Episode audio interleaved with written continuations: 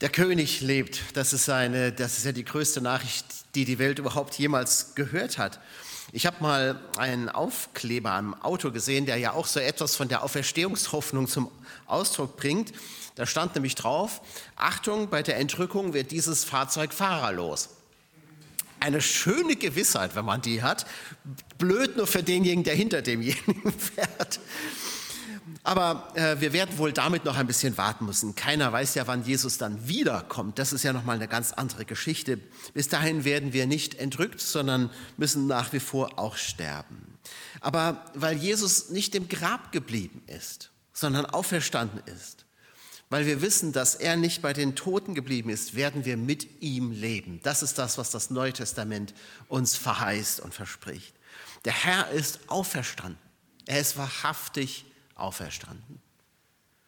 Jesus lebt, das ist wirklich die beste Nachricht, die die Welt je gehört hat. Und wenn man, wenn man diesen Satz sagt, der Herr ist auferstanden, er ist wahrhaftig auferstanden, diesen Nachsatz noch, das klingt ja fast so, als ob man es selbst nicht glauben könnte. Dass Auferstehung viel mit Freude zu tun hat, das muss man keinem, keinem sagen. Das ist eigentlich ganz selbstverständlich. Und da vergisst man völlig, dass der Ostermorgen erstmal ganz anders klingt.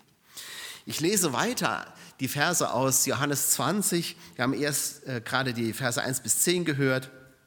Ich lese jetzt weiter äh, ab Vers 11. Da hieß es ja, die beiden Jünger gingen wieder nach Hause. Das war der letzte Satz, den der Markus eben gelesen hat. Und dann heißt es weiter, aber Maria stand inzwischen wieder draußen an der Grabhöhle und weinte. Weinend beugte sie sich vor, um in die Gruft hineinzusehen. Auf einmal sah sie zwei weiß gekleidete Engel dasitzen, wo Jesus gelegen hatte. Einer am Kopfende, der andere am Fußende. Frau, warum weinst du? fragten sie. Maria erwiderte, Sie haben meinen Herrn fortgetragen und ich weiß nicht, wo Sie ihn hingelegt haben. Als sie über die Schulter zurückblickte, sah sie auf einmal Jesus dastehen, erkannte ihn aber nicht. Er sagte, Frau, warum weinst du? Wen suchst du? Sie dachte, es sei der Gärtner und sagte, Herr, wenn du ihn fortgenommen hast, sag mir bitte, wo er jetzt liegt. Das, dann gehe ich hin und werde ihn holen. Maria, sagte Jesus. Da drehte sie sich um und rief Rabuni. Das ist hebräisch und heißt mein Lehrer. Lass mich los, sagte Jesus zu ihr. Ich bin noch nicht zum Vater im Himmel zurückgekehrt. Geh zu meinen, äh, geh zu meinen Brüdern und sag, äh, und sag ihnen von mir, ich kehre zurück zu meinem und eurem Vater und zu meinem Gott und eurem Gott. Da ging Maria aus Magdala, Magdala zu den Jüngern. Ich habe den Herrn gesehen, verkündete sie und richtete ihn aus, was er ihr aufgetragen hat. Maria findet ja das Grab leer. Und sie läuft zu den Jüngern und die eilen ja dann auch sofort herbei, um sich selbst äh, zu überzeugen. Das ist ja das Merkwürdige an dem Ostermorgen, dass, dass die Auferstehung zunächst mal von den Frauen verkündigt wird, die damals äh, ja nicht so viel galten. Das Zeugnis einer Frau galt nicht so furchtbar viel. Und deswegen rennen die Jünger vielleicht auch selber dahin und gucken nach. Und als sie wieder gegangen sind, das ist ja irgendwie auch so, also sie gingen wieder nach Hause, heißt es dann eben, ja, pff, jetzt wissen sie nicht, also äh, das ist zwar, die staunen natürlich auch, Jesus ist weg, aber dann trollen sie sich wieder und gehen nach Hause. Aber Maria bleibt am Grab, aber sie weint erstmal. Sie, sie kapiert es ja auch erstmal überhaupt gar nicht. Was ist denn da passiert? Auch am Ostermorgen damals, da hat sich Fröhlichkeit nicht sofort eingestellt, weil, die, weil auch die Nachfolger Jesu, die Jünger, alle, die ihm gefolgt sind, die Frauen, die mussten das erstmal verarbeiten, die mussten das erstmal kapieren, dass Jesus wirklich auferstanden ist. Am Ostermorgen, da stellt sich die Fröhlichkeit nicht einfach so ein, die kommt nicht einfach so. Vielleicht sitzt auch heute ja so manch einer hier mit schwerem Herzen. Es gibt so manches, was uns die Tränen in die Augen treibt. Und da, das ist auch an Ostern so. Maria glaubt ja, dass man den Leichnam weggenommen hätte. Und das bricht ihr das Herz. Da weint sie. Kann man gut verstehen. Aber dann sieht sie diese Engel da sitzen. Sie guckt ja dann auch noch mal in die Grabhöhle rein, als ob sie sich noch mal überzeugen wollte. Und da sieht sie diese beiden Engel da sitzen. Warum weinst du? fragen sie. Diese Frage wird ihr ja zweimal gestellt. Und das soll überhaupt gar kein Vorwurf sein.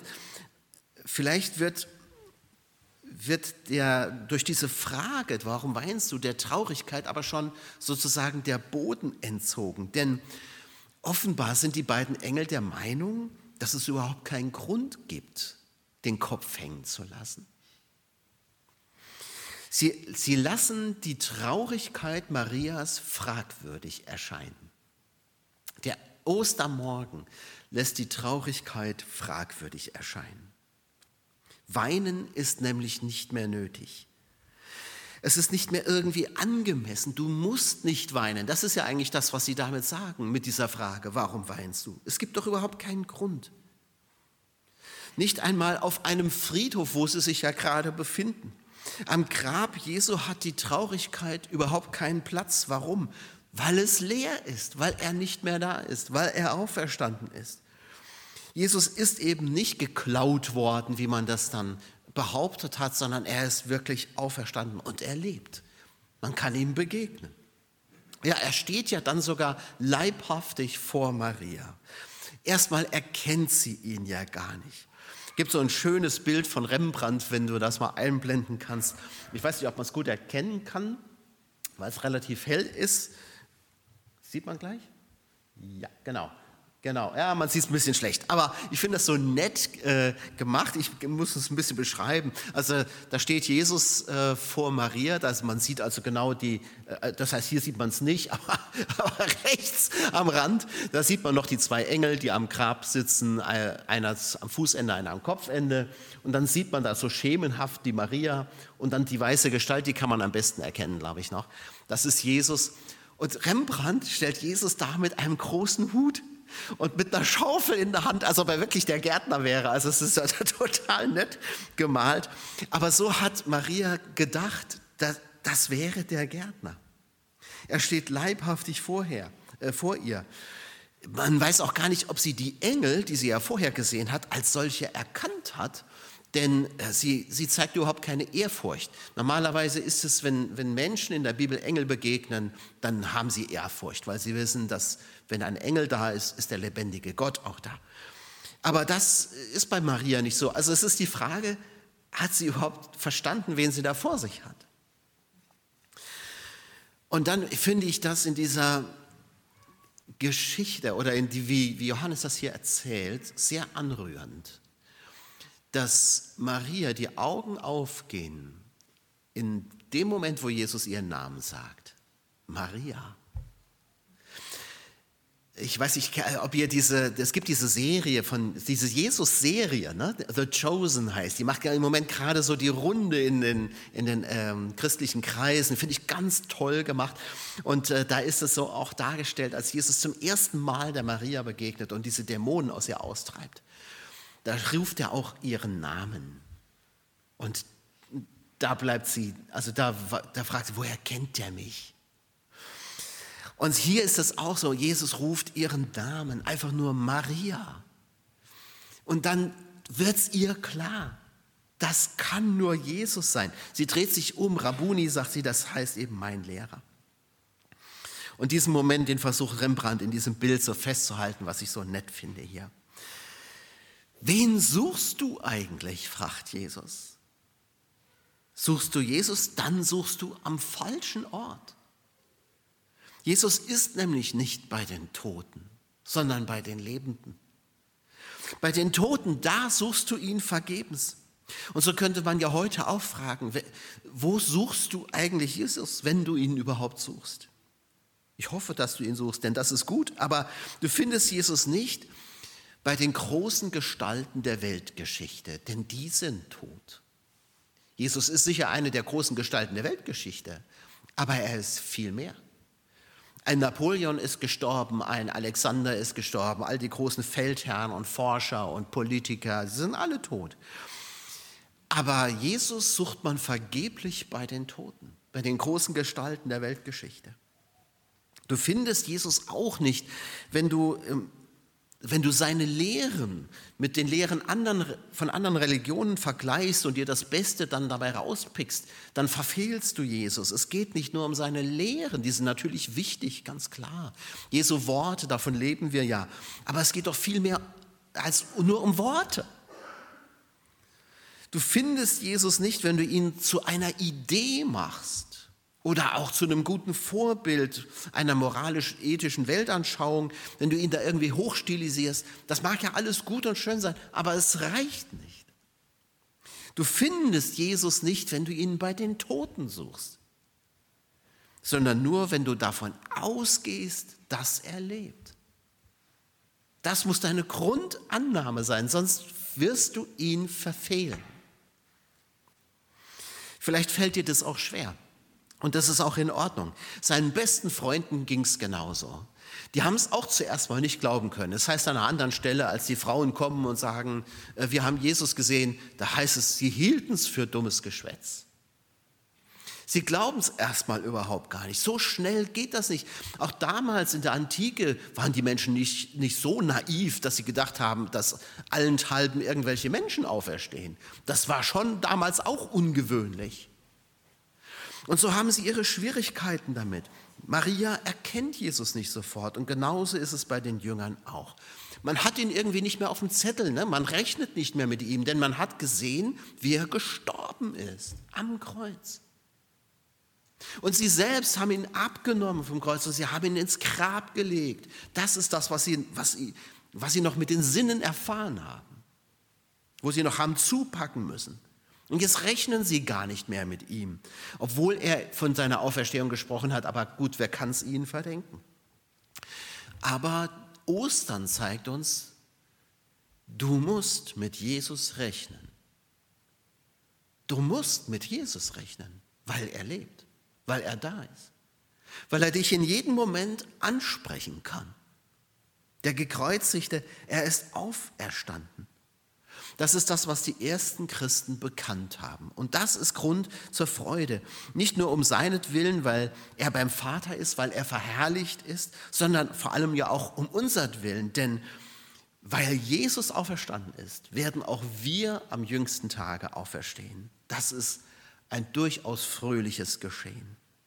Ostern ist die Einladung an dich, auch deine Trauer, die du vielleicht hast, in Frage stellen zu lassen. Denn das, was wir hier und heute erleben, ist nicht alles. Da kommt noch was, da kommt das Eigentliche noch, da kommt das Leben in der neuen Welt Gottes, das, das er uns versprochen hat. Und die Auferstehung Jesu ist der erste Schritt und der wichtigste Schritt dahin. Warum weinst du? fragt Jesus. Jesus ist hier, der dir helfen kann. Warum machst du dir Sorgen? Jesus Christus ist doch der Auferstandene, der dir eine Zukunft eröffnet, die dir keiner mehr nehmen kann. Das Leid wird sich natürlich deswegen nicht in Luft auflösen, das ist mir schon auch klar. Und manche Tränen werden wir noch weinen. Auch das ist mir klar. Aber über allem steht die Auferstehung unseres Herrn. Und über allem steht der Auferstandene selbst, der uns mit Leben und mit Hoffnung erfüllt. Die Auferstehung ist darum ein fröhliches Geschehen und sie ist vor allem auch ein historisches Geschehen. Damit Auferstehung ein fröhliches Geschehen sein kann, muss sie zwangsläufig auch ein historisches Geschehen sein, denn niemandem nützt die Auferstehung, wenn sie nicht passiert ist. Die Engel haben ja hier eine ganz bestimmte Funktion. Sie zeigen, dass, der, dass es tatsächlich der gekreuzigte Jesus ist, der auferstanden ist. Sie, das ist ja so, so interessant, dass sie mit ihrer Sitzposition genau die Stelle abzirkeln, sozusagen, wo Jesus gelegen hat. Das heißt ja, einer sitzt am Kopfende, einer am Fußende. Und äh, jetzt ist aber zwischen den beiden nichts mehr. Das heißt, es ist kein Toter mehr da. Ja? Und durch ihre Sitzposition zeigen sie, also da, wo er hätte liegen sollen, ist eben nichts mehr. Das ist natürlich kein mathematisch strenger Beweis, den gibt es ja nicht für die Auferstehung. Aber es ist für Maria eine Einladung, sich selbst zu überzeugen, selbst zu gucken. Das leere Grab, das ist eine Tatsache. Das haben noch nicht mal die Feinde Jesu in Abrede gestellt. Sie haben es nur anders gedeutet. Sie haben ja damals schon das so gedeutet, dass sie gesagt haben, man hat den Leichnam Jesu geklaut. Das haben die Feinde Jesu damals schon gesagt. Damit haben sie aber zugegeben, dass das Grab leer war. Paulus sagt, wenn wir nicht an die Auferstehung glauben als ein historisches Faktum, dann hat der ganze Glaube keinen Sinn. Dann haben wir umsonst geglaubt. Dann hängen wir immer noch in unseren Sünden und dann sind wir die armseligsten Kreaturen, die man sich überhaupt noch vorstellen kann. Es reicht nicht zu sagen, dass Jesus nur in den Herzen der Jünger auferstanden ist und dort in den Herzen lebendig geblieben ist. Es, es reicht auch nicht zu sagen, dass seine Lehren heute noch lebendig sind. Es reicht nicht zu sagen, Jesus sei was weiß ich, sozusagen in der Kirche, in der, Aufer in der Entstehung der Kirche äh, lebendig geblieben. Das alles reicht nicht. Wer nicht an Jesus als den Auferstandenen glaubt, sondern seine Auferstehung irgendwie versucht umzuinterpretieren, der glaubt nicht an Jesus. Der glaubt ihm nicht. Die Auferstehung als historische Tatsache festzuhalten, ist darum wichtig, damit wir auch den nächsten Gedanken gut verstehen und nachvollziehen können. Denn Auferstehung ist auch ein persönliches Geschehen. Man vermisst hier ja etwas bei dieser Geschichte. Man vermisst die Presse. Bild war nicht dabei, zu dumm. Auferstehung ist kein Ereignis für Presse oder Fernsehen oder nicht mal irgendein Geschichtsschreiber sitzt dabei. Es ist ein ganz persönliches Ereignis weil jeder es ganz persönlich erlebt, dass Jesus auferstanden ist. Das wird für den Einzelnen aktuell greifbar, sichtbar, aber nie für die Massen. Jesus ist nicht als der Auferstandene in Jerusalem erschienen und ist in den Tempel gegangen und hat sich allen gezeigt. Hat er nicht gemacht? Das wäre mal ein Spektakel gewesen. Aber das ist Auferstehung nicht. Auferstehung ist kein Medienspektakel, sondern sie, sie, sie richtet sich an den Einzelnen. Sie wird nicht für alle sichtbar, sondern geschieht eigentlich fast unbemerkt. Es sind nur Einzelne, die das bemerken, was passiert ist, weil Jesus sich jedem Einzelnen persönlich zuwendet. Er erscheint schon mal den Zwölfen und es heißt an einer Stelle, dass er einmal 500 auf einmal erschienen ist. Das äh, mag die große Ausnahme sein. Aber an sich erscheint Jesus immer persönlich den Menschen. Interessant, wie sich immer wieder der Blickwinkel ändert in dieser Geschichte. Die Maria weint und schaut dabei ins Grab, aber dann dreht sie sich um. Und wir erfahren leider gar nicht, was Maria bewogen hat, sich umzudrehen. Ist es so ein Gefühl, da ist jemand, hat sie einen, vielleicht den Schatten gesehen von Jesus? Hat sie seine Schritte gehört? Hat sie so aus dem Augenwinkel eine Bewegung wahrgenommen? Keine Ahnung. Aber irgendwie ist das ja ein ganz spannender Moment. Sie dreht sich um, sie bemerkt, irgendwie bemerkt sie, da ist jemand und wendet sich um. Und vielleicht es man, geht es manchen Menschen auch so, die eine Ahnung haben, da ist jemand, obwohl sie noch nicht wissen, wer das ist. Vielleicht geht es manchen Menschen so auf der Jagd nach Glück, in, in der Sorge nach dem Auskommen, in der schlichten Frage, soll das alles gewesen sein? Soll das mein ganzes Leben gewesen sein? Dass sie ein, ein vages Gefühl beschleicht, da ist vielleicht noch jemand, da ist noch mehr. Ich glaube, dass viele Menschen das heute auch spüren, dass es mehr geben muss als das Sichtbare. Und sie suchen nach Gott. Sie interessieren sich für Religion. Sie interessieren sich für all das. Da ist noch was. Da muss doch noch jemand sein. Und so wird man zum Gottsucher. Und in einem gewissen Sinne ist Maria das in diesem Moment ja auch. Und dann spricht Jesus ihren Namen aus. Und in dem Moment erkennt sie ihn. Und darum ist Auferstehung ein so persönliches Geschehen. Jesus ruft ihren Namen. Und da erkennt sie ihn. Maria wendet sich nun Jesus zu. Eigentlich hatte sie das ja schon getan. Aber es heißt ja dann nochmal, sie dreht sich ja irgendwie nochmal rum. Ähm, und dann erkennt sie ihn. Und diese, diese Umwendung ist wie eine Umkehr. Da öffnet sie sich, da versteht sie, da erkennt sie Jesus. Ich glaube, Jesus begegnet Menschen, die ihn suchen.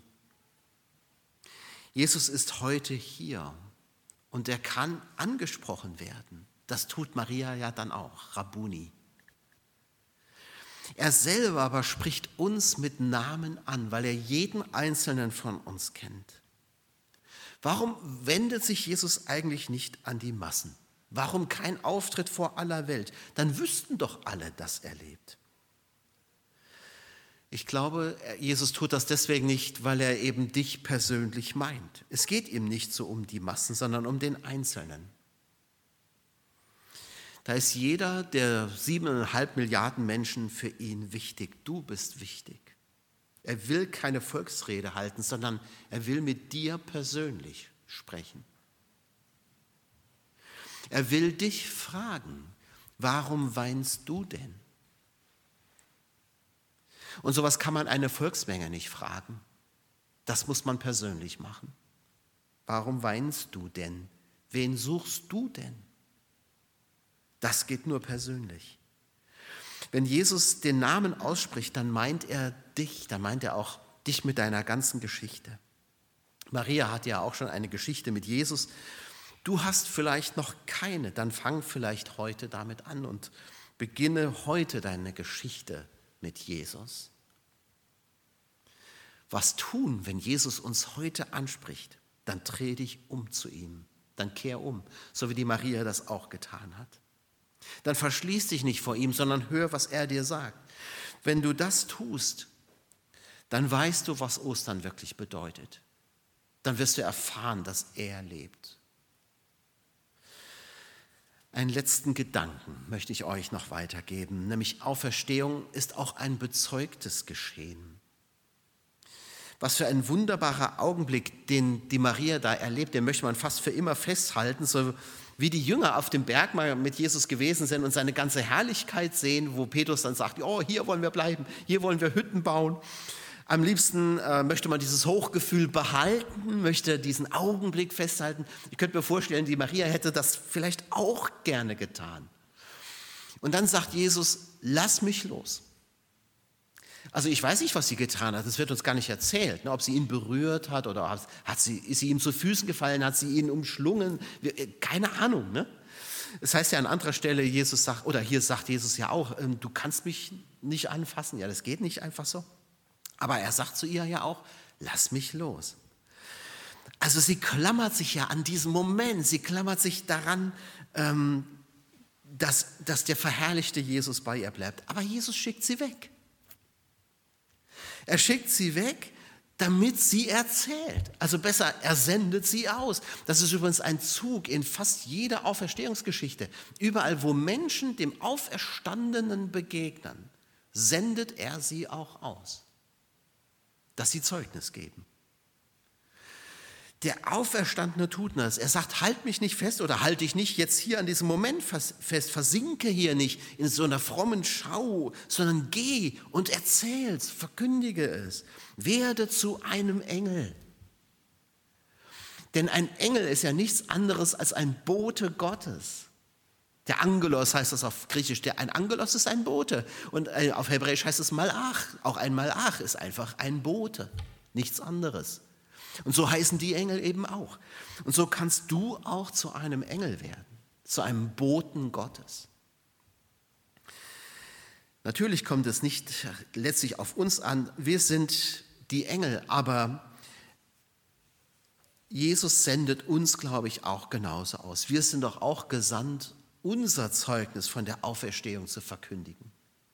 Denn wenn du mit Jesus Christus lebst, wenn du ihm glaubst, dann bist du ihm ja mal irgendwann begegnet.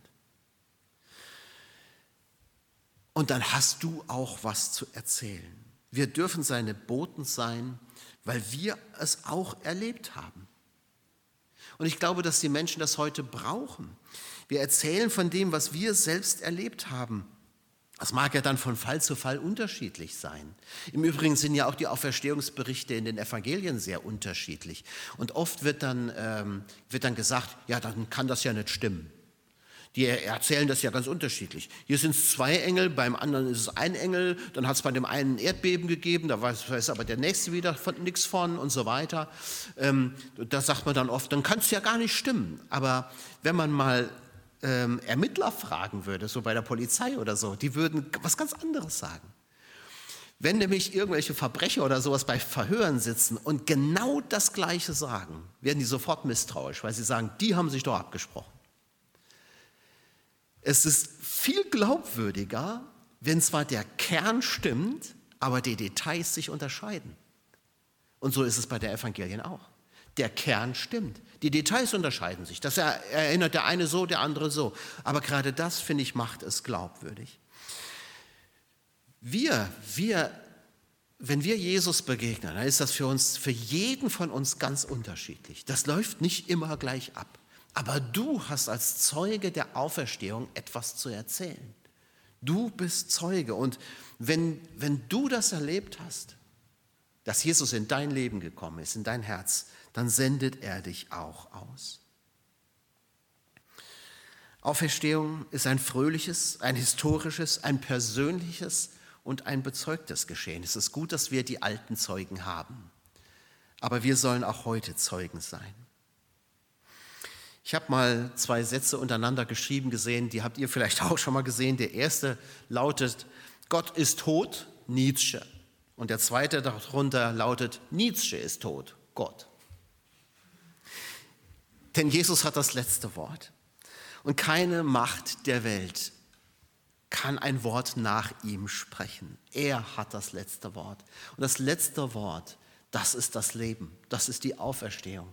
Das ist das neue Leben, das er uns schenken wird in der neuen Welt, die er schaffen wird. Gott hat das letzte Wort. Über allem. Amen. Ich bitte euch aufzustehen und wir beten gemeinsam. Herr Jesus Christus, dafür sei der Lob und Ehre, dass du der Auferstandene bist, ja, dass wir überhaupt jetzt hier vor dir stehen können und mit dir reden können. Du hörst es ja, was wir sagen. Du hörst, was unser Herz dir sagt. Und es bleibt nicht ohne Antwort. Wir wissen, dass, dass unsere Gebete vor dir aufbewahrt sind, dass keines davon einfach hinfällt, sondern du hörst es. Herr Jesus Christus, wir danken dir für diesen Ostermorgen, der vor 2000 Jahren passiert ist, wo die, die Frauen und die Jünger dich gesehen haben, wo sie dir begegnet sind, dem Auferstandenen. Und danke, dass du sie ausgesandt hast, Zeugnis zu geben. Wir danken dir aber auch für diesen Ostermorgen und für den Ostermorgen, Herr, der bei jedem Einzelnen von uns passiert ist, wo wir dir begegnen durften, dem auferstandenen Herrn. Danke für die Menschen, Herr, die, die uns dich bezeugt haben. Und wir bitten dich, hilf uns, dass wir selbst auch Zeugen sind, Boten deiner Auferstehung. Segne du uns, Herr Jesus Christus. Dafür wollen wir, darum wollen wir dich bitten. Und ich bitten, Herr, dass auch alles, was an Traurigkeit noch in diesem Leben mit uns geht, Herr, dass, dass wir es fragwürdig sein lassen durch das, was du uns geschenkt hast, durch das ewige Leben. Amen.